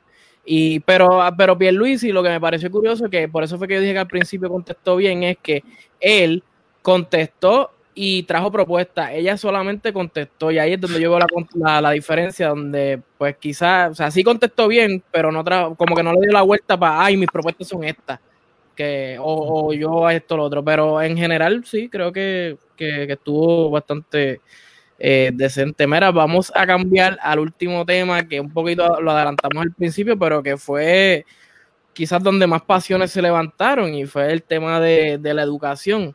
Eh, no sé, que, que yo, yo, mira, yo puedo decir que yo pienso que el highlight se lo iba a llevar del saque Dalma cuando rompió con, la seña, pero le robaron, se le escapó en el último momento con la discusión de César Vázquez y, y Lúgaro, que evidentemente ese fue, y de hecho, ese fue el momento de ella y yo creo que eso fue lo que la salvó de no estar en las últimas posiciones a mi juicio, porque no estaba necesariamente, para mí ya no estaba necesariamente dominando el debate, como que pero no en, ok, en educación, ¿qué, qué me quieren decir esto? César Vázquez, eh, con.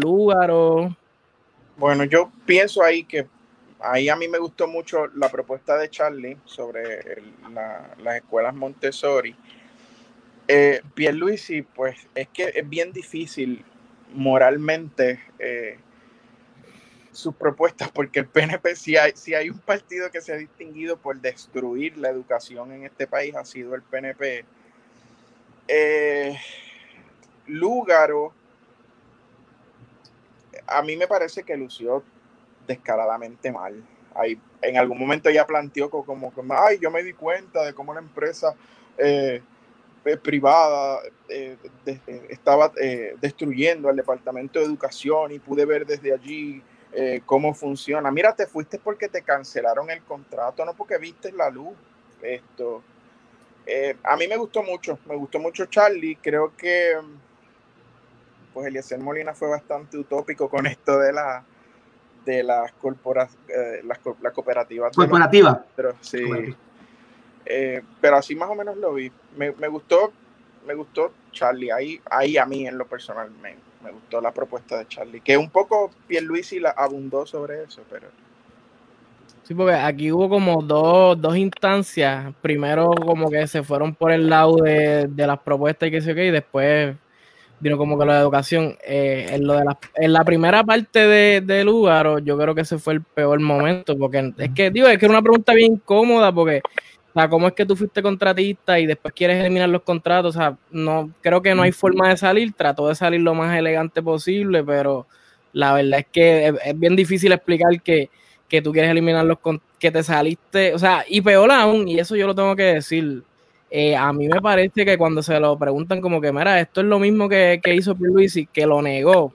Para mí ahí fue como que, mira, lucro es lucro. Él se salió para ir al gobierno y ella dice para enriquecerse más y bueno, ella no creo que va a hacer lo contrario, o sea, el gobierno es donde está todo el dinero. digo, tú puedes decir que no te vas a enriquecer, pero o sea, estás controlando el monopolio de, todo, como que, pero pues trató de salir, para mí el no haberla aceptado que en verdad se lucró, punto, y, o sea, como que, pues, pero volvemos a lo mismo de siempre, no puede aceptar, no puede ponerse al mismo de que sí, yo lo hice mal también o whatever.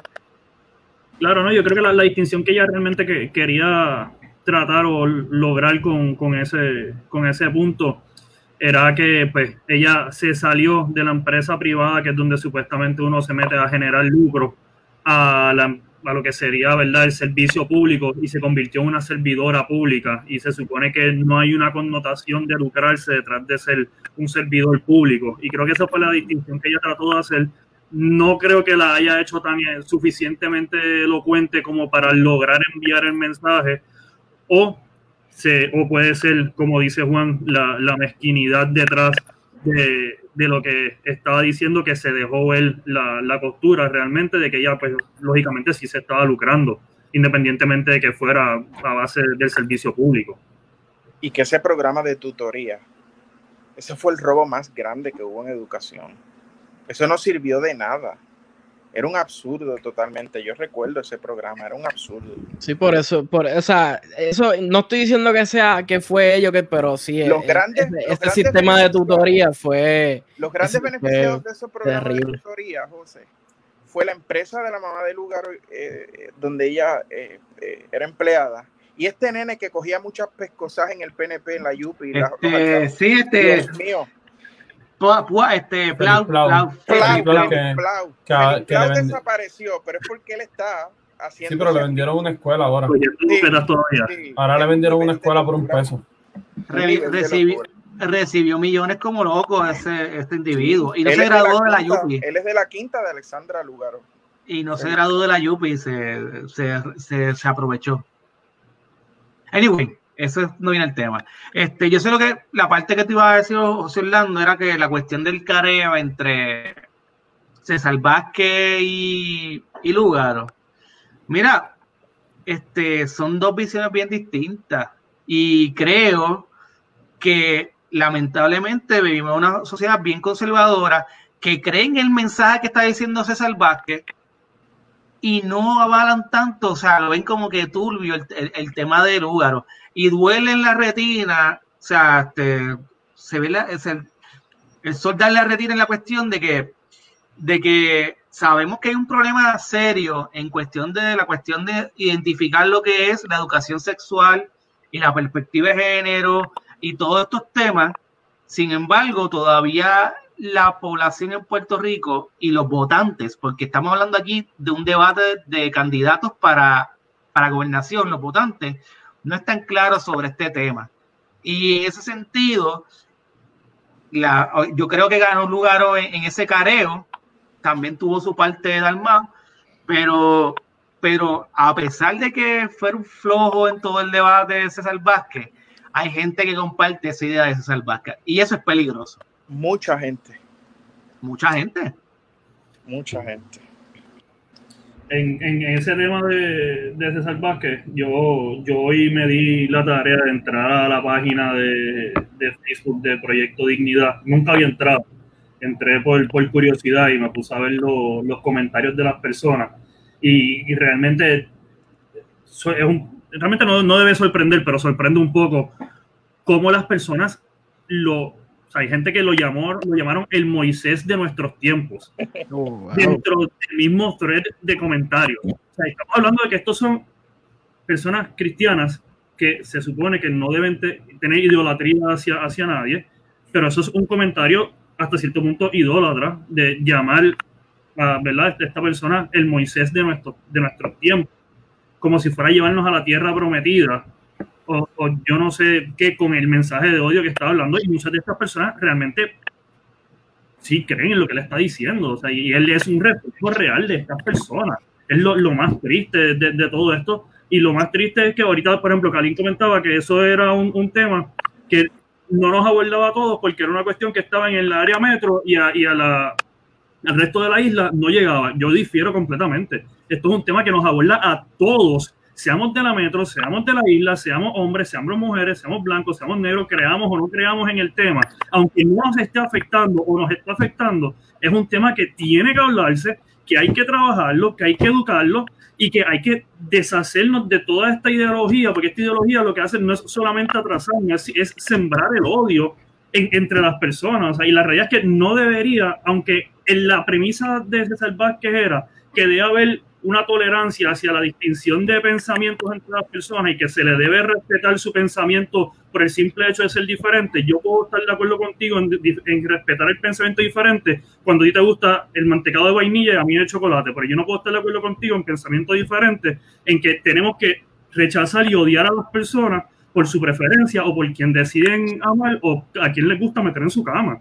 O a quien no le gusta meter en su cama. O sea, la realidad es que no debe haber ningún tipo de tolerancia para ese tipo de pensamientos. Punto. Una, una breve aportación corta, y te lo voy a decir en lenguaje cristiano. No se turbe vuestro corazón por César Vázquez. Leamos dos o tres DPRs del Supremo, que allí tenemos a Eric Corto. Eh, y es una mayoría de jueces bastante conservadora. Y él no se esconde, yo no estoy diciendo mentiras. Eric Corto se ha proclamado como un cristiano que cree que no debe haber separación de iglesia y Estado, porque el Estado es de Dios. Eso él lo ha dicho públicamente, yo no estoy diciendo mentiras. Así que no se turbe vuestro corazón. el Dios, el Dios estaba dando unos talleres en una iglesia hace poco. por, eso es que digo no es, que no es un tema este, importante para la gente fuera, o sea, es más, es más para los centros donde hay más gente liberal. No estoy diciendo que no sea importante, estoy diciendo que para la gente, para los votantes, es intrascendente en el sentido más amplio de la isla. Eso es lo que quiero decir. Y que no nos debe turbar la posibilidad de que alguien como César Vázquez lleve al gobierno, porque gente con la visión de César Vázquez ya está en el gobierno y no en cualquier rama. sí, sí. y, no, y, y, y, la, y la cuestión es que no son pocos tampoco. No, no son pocos. Eh, pero entonces les pregunto, no, o sea, obviamente pues nosotros quizás no tenemos eh, la mejor posición para opinar de esto, pero se discutió en las redes, así que quiero traer ese planteamiento acá. Eh, eh, Dalmau hizo o no hizo mansplaining en el momento que más o menos como que interrumpió ahí, qué sé yo qué. ¿qué, qué, qué, piensan? ¿Sí? ¿No? ¿Un poquito? ¿No? Para nada. Me dio la cuchara necesitaba, en verdad que nadie lo estaba mencionando y él estaba fuera de toda discusión. Necesitaba meter la cuchara, pero entiendo también por qué se pueden meter eso, porque es que ya Lugaro estaba discutiendo la cosa y se puede ver como que él entró, entonces, espérate, espérate, para yo ayudarte a explicar esto, porque necesitas un poquito de ayuda. Me puedo entender Pero eso él dio un, un, ejemplo de lo que le pasó en su vida diaria. O sea, no es como sí, que digo. pero la cosa es que tú estás hablando y yo me meto, espérate, Karim, para, para yo ayudarte. Pero se ve pero, un poco, o sea, como que, espérate, mm. yo te entiendo. Pero ¿cómo, no, cómo, no cómo, cómo se va a ayudar si son candidatos en contrario? O sea, son rivales. Ayudarte o sea, a explicarlo. o sea, ella, ella ya está explicando o sea, algo y se tiene que meter él a, a, decirle, para dar un ejemplo, como para que la gente entienda, o sea, para que entiendan lo que tú estás diciendo. Yo entiendo que lo ven por ahí.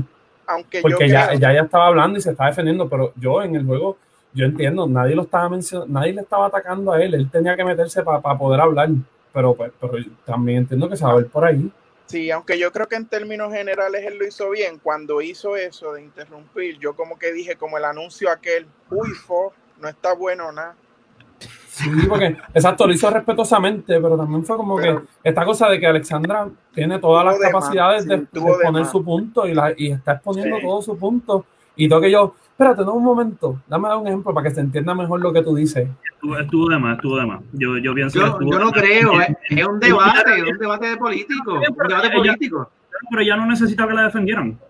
No, pero es que no estaba, pero... él no estaba defendiendo, él estaba, él, él, estaba entrándose en la discusión para, para hacer ver que el PIB también le importaba ese, ese eso tema. Está muy bien, eso está bien, pero no era la manera correcta. Él debió esperar que ya terminara su turno argumental y, y añadirlo. Y, pero si esto pasó todo yo tengo, que, yo tengo que añadir a lo que está diciendo la compañera Lúgaro que yo tuve una experiencia así, así, así, así, y el pero compañero pasó. está errado en su pensamiento tal y tal y tal manera. O sea, fue una buena intención de su parte, mal ejecutada.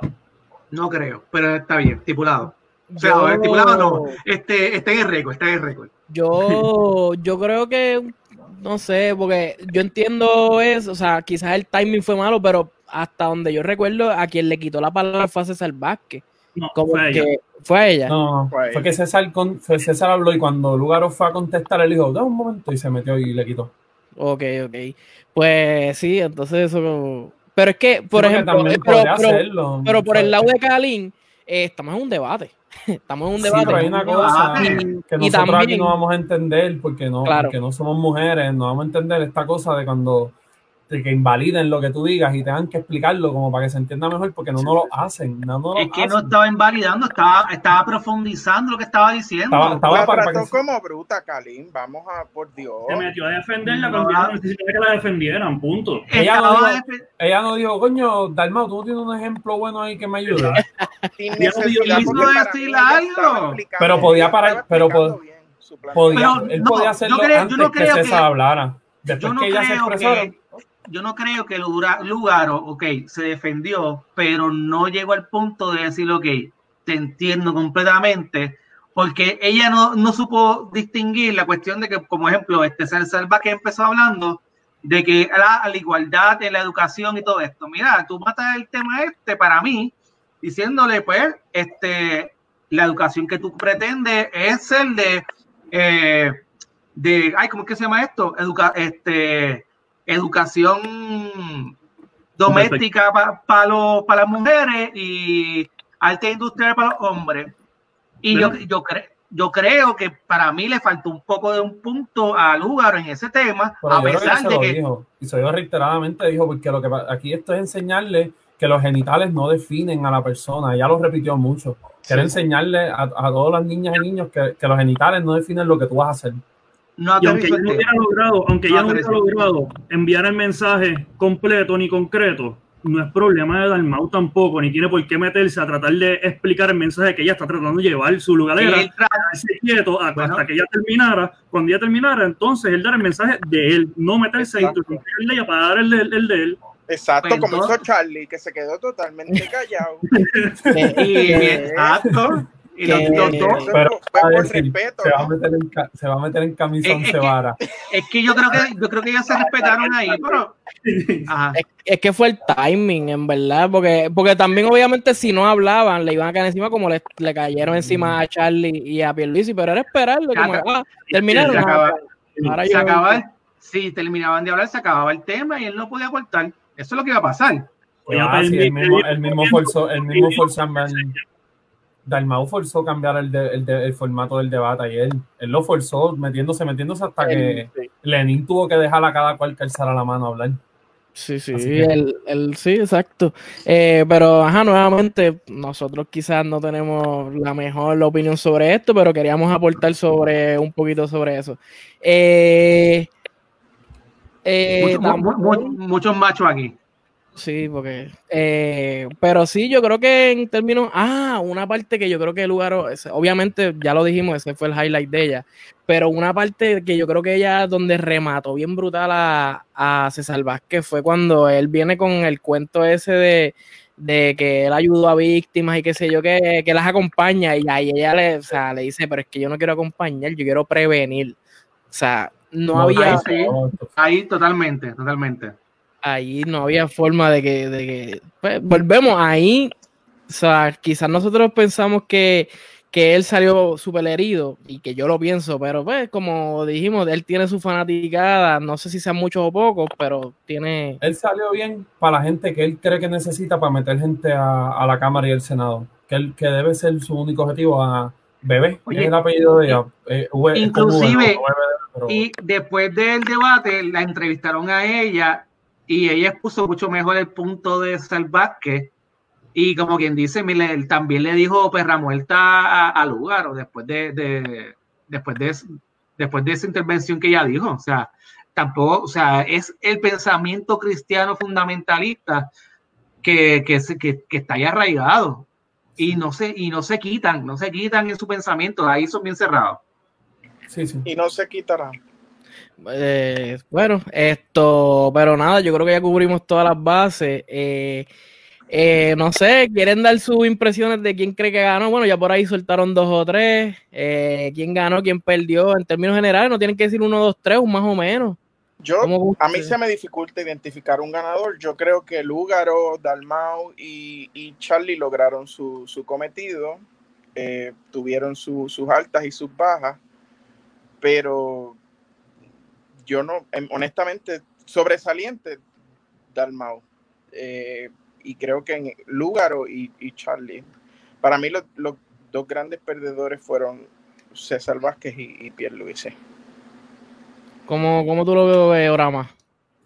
Pues fíjate, yo como primero, aparte de que yo pensé que sobresalió más Lugaro, quizás sea porque yo esperaba más de Dalmau o cosas que yo esperaba que él dijera y no, y no las dijo así, pero yo creo que no movió nada, como hablaba al principio. Esto no, este debate no, no tuvo ningún efecto. el, que va a votar, el que va a votar por cada uno va a votar por cada uno y no va, sí, sí. Nadie dio un cantazo que digan que cambie algo. Que, ¿cómo, ¿Cómo tú lo ves esto, Kalin? Yo, pues, winner and losers. Pues obviamente, el gran ganador y fue y no hizo un gran debate es Charlie Delgado. That's it. Y no tuvo la mejor oratoria, no habló las mejores ideas ni nada de eso. Por la cuestión electoral, porque esto es un debate de elecciones. Esto no es un debate de quién articula mejor este, las ideas. Este, en cuestión de votos, pues Pierluisi perdió totalmente porque le cayeron encima. En cuestión de argumentos, pues los tres candidatos alternativos hicieron lo suyo. Eh, para mí, Eliezer Molina representó la lucha de clases, el lugar, la, perspectiva, la perspectiva este, de, eh, de, género y más este, Victoria Ciudadana se adentró más en lo que es la política. Y Dalmau se mantuvo, como dije al principio, este, se mantuvo en su debate correctamente. Y obviamente César Vázquez, eh, otro gran perdedor, y este, ¿en, ¿en qué fue ganador? En los memes. Obviamente eso fue lo que, en lo que ganó. Por lo menos lo conocen. Por lo menos ahora lo conocen. Sí, en los memes es, es, el, rey, el rey del debate, pero en lo demás, obviamente, un, un fiasco. Eh, Explorer. El, el, forma, el, formato, pues, el formato estuvo bastante bueno para hacer un. Bueno, es cierto. Para, para un, un, un debate de seis personas. Pensaba que era más difícil de manejar, pero se, lo manejaron bastante bien. ¿Cómo, ¿Cómo, tú lo ves, Aurelio? Esto, yo, yo pues voy a, mencionar winners and losers, básicamente. Esta, para esta parte yo, eh, a mí así le robó unos minutos de más. Ya bastante adentrados, así que ya que venga el resto. Esto, la, la realidad es que yo pienso que un resumen de, de, este, de este debate eh, fue ya. En, el intercambio, en, el intercambio precisamente de, de, la perspectiva de género. El, el mero hecho de que Lugaro y Dalmau fueran los únicos que estaban defendiendo la perspectiva de género no, nos deja saber suficiente del carácter de todos los los demás candidatos como que son los, únicos dos que tienen realmente algún tipo de, de, pues, de sensatez en, en, cuanto a eso. El, el que Pierluisi, Charlie y Eliezer no hayan, no se hayan inmutado, para mí me deja mucho que, decir de ellos como candidatos y de ellos como, como pues, alguna como estructura posible social que puedan desarrollar. En cuanto al orden de, de los candidatos, yo los hice de perdedor a ganador. Yo tengo a César Vázquez, lógicamente, como, como última posición. No lo iba a incluir, pero lo, lo incluí por el por López, por el, el intercambio que provocó. una, una, medalla de participación. Bueno, parecía que estaba medicado realmente con, con, lo lento que estaba hablando y todo esto. Eh, fuera de eso, eh, como quinto, yo tengo a Charlie Delgado. Para mí, lo que hizo fue flotar todo el debate. Eh, ni siquiera parece que estuvo participando, tuvo uno que otro momento de signos vitales, como cuando habló, tuvo el intercambio con, con Eliezer Molina, que ahí se, se lo llevó Eliezer. Esto me gustó que tomara una postura en cuanto a, a, ser soberano, eso me, me pareció que, que pues, fue un buen paso por parte de él y a dónde mover el, el Partido Popular. Puse en cuarto lugar a Pedro Pierluisi, lo puse por encima de Charlie, por el simple hecho de que estuvo recibiendo ataques toda la noche y se estuvo defendiendo toda la noche, aunque estuvo contra las cuerdas toda la noche, se mantuvo coherente. Tú parecía que le iba a dar un ataque durante todo el, el, pues el debate, excepto hasta que un punto que parece que pidieron un timeout y en el timeout le dieron dos o tres bofetadas y dijeron que, que bajara revolución porque parecía que le iba a dar un infarto allí. Y ahí volvió a ser el mismo Pedro Pierluisi Blandengue que todos conocemos y que se le ha criticado. En cuanto a lo de coherente, Juan, me refiero a que pues por lo menos hacía algo de sentido las cosas que decía tenía palabras para defenderse en vez de, de comenzar a tartamudear. El, en tercer lugar puse a Eliezer Molina, para mí Eliezer fue la sorpresa de la noche. Yo siempre decía que Eliezer era un loquito, Kalin lo sabe. Yo también. Yo también. Exacto. pero, tiene casco, dice cosas inteligentes. ¿Alguien entendió lo que él quiso decir con la titularización de qué sé yo, que de las tierras y la el disparate que él se tiró allí? Él dijo dos o tres cositas para la luna, por eso sí. Sí, sí, sí, tuvo unos momentos medio hippie, eh, pero realmente yo lo tengo en tercer lugar porque la realidad... Hizo, buenos ataques, hizo buenos ataques. Hizo buenos ataques, demostró que no sabe nada de gobernanza, lo cual para mí es un error gravísimo que tiene, necesita asesoría y es algo que tiene que arreglar Roche para el próximo debate si quiere lucir mejor, pero sí creo que logró llegar a su base y reclutar uno que otro voto que estaba indeciso todavía, domina el tema de producción, economía más o menos, e intercambio y consumerismo de, Puerto Rico, y lógicamente tiene una finquita, así que el tema de, agronomía lo, lo, conoce muy bien. En segundo lugar, yo puse a Dalmau. Aquí es algo, mano, que las redes no están de acuerdo conmigo, pero yo tengo a Dalmau en, en segundo lugar. Él hizo, él, él, para mí es el mejor candidato. para mí es el mejor candidato, es el más preparado lució constante durante todo el debate, no tuvo unos baches como Lugaro, que tuvo unos baches de silencio. Hablando de coherencia. Perdón. No, molestándote. Esto, la, la, realidad, él tuvo unos problemas respondiendo unas preguntas, en especial la pregunta sobre las costas y los deportes esa, interrumpa. Esa, fue la pregunta que él se fue a hablar después del referéndum, revocatorio y qué sé yo, pero ¿qué te pregunta? ¿Qué pasó? A su perfil de Facebook, al que leyeran sus propuestas. Esa, esa pregunta no, no, la manejó muy bien, eh, que ahí se, se me cayó un poco, pero él no recibió ataques en ningún momento, ni de los candidatos, ni de la prensa Así que pues realmente lo tengo que poner en un segundo lugar por eso, porque él no tuvo que defenderse en ningún momento. O sea, con él todo fue un joyride. Él Pero a le conviene. Y, él, eh, tuvo buenos ganchos, tuvo la ofensiva en varios momentos que fueron buenos momentos de ofensiva, pero no tuvo que hacer ninguna defensa en ningún momento.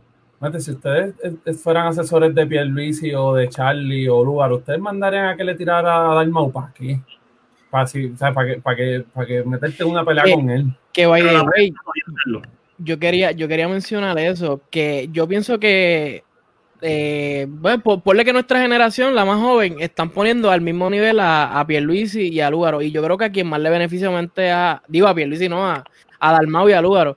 Y, yo creo que lo que hace es como que o bajar a Lúgaro o subir a, a, Dalmau, como que porque estamos hablando de una persona que cogió como un 12% versus el PIB que cogió mucho menos. Eh, no sé, como que aguanta uno, a uno de los dos. Pero, ¿qué estás diciendo? Ah, en, en, cuanto, pues entonces, lógicamente, la que resta el lugar, yo la tengo como ganadora del debate. Yo hice dos análisis, uno de, en términos del debate y otro, el que creo que sería el resultado, entonces, pues tal vez de qué efectos podría tener eh, este debate. Para mí, pues lógicamente, en cuanto a ella, esperábamos una mujer segura, como usualmente se suele demostrarse, arrogante, en este caso no, no lució arrogante, que fue algo que me sorprendió, me sorprendió mucho lo que hablábamos al principio de que ella arrancó aceptando sus errores, eso me, me sorprendió mucho, mejoró la, el problema que ella tenía de la velocidad en la que hablaba y de dicción, que no, a veces no se entendía lo que decía por querer hablar demasiado rápido.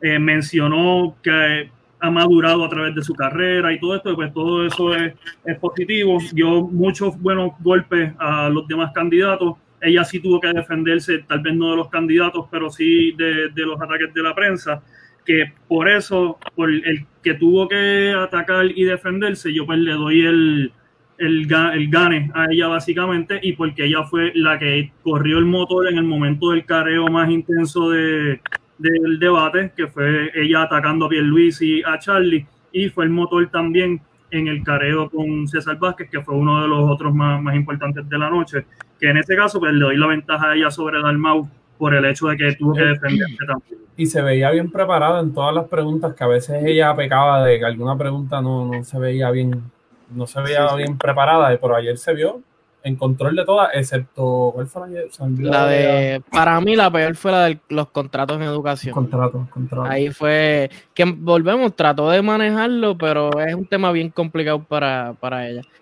Eh, yo, yo, yo creo que más o menos estoy con Aurelio, pero aún así yo insisto que yo creo que quien ganó fue Dalmau. Yo cambiaría el 2 con el 1. Los otros más o menos creo que lo veo igual. Eh, eh Pierluisi y, y, Charlie, no sé, están medios intercambiables allá abajo. Eh, pero sí, yo más o menos coincido. Eh, bueno, ya llevamos un montón de tiempo. ¿Algo que quieran decir final o estamos bien hasta ahí? vámonos, que esto no es guapa con Lenin para extender una hora más. Bueno, gente, esto ha sido todo. Recuerden que pueden seguir en todas las redes sociales Rincón Informal, en Facebook, en Instagram, en Twitter, Rincón Informal en YouTube. También estamos en YouTube y en cualquier plataforma de podcast. Así que dile ahí, ahora más. Manténgase informales, Corille. Así que nada, bye. Bye bye.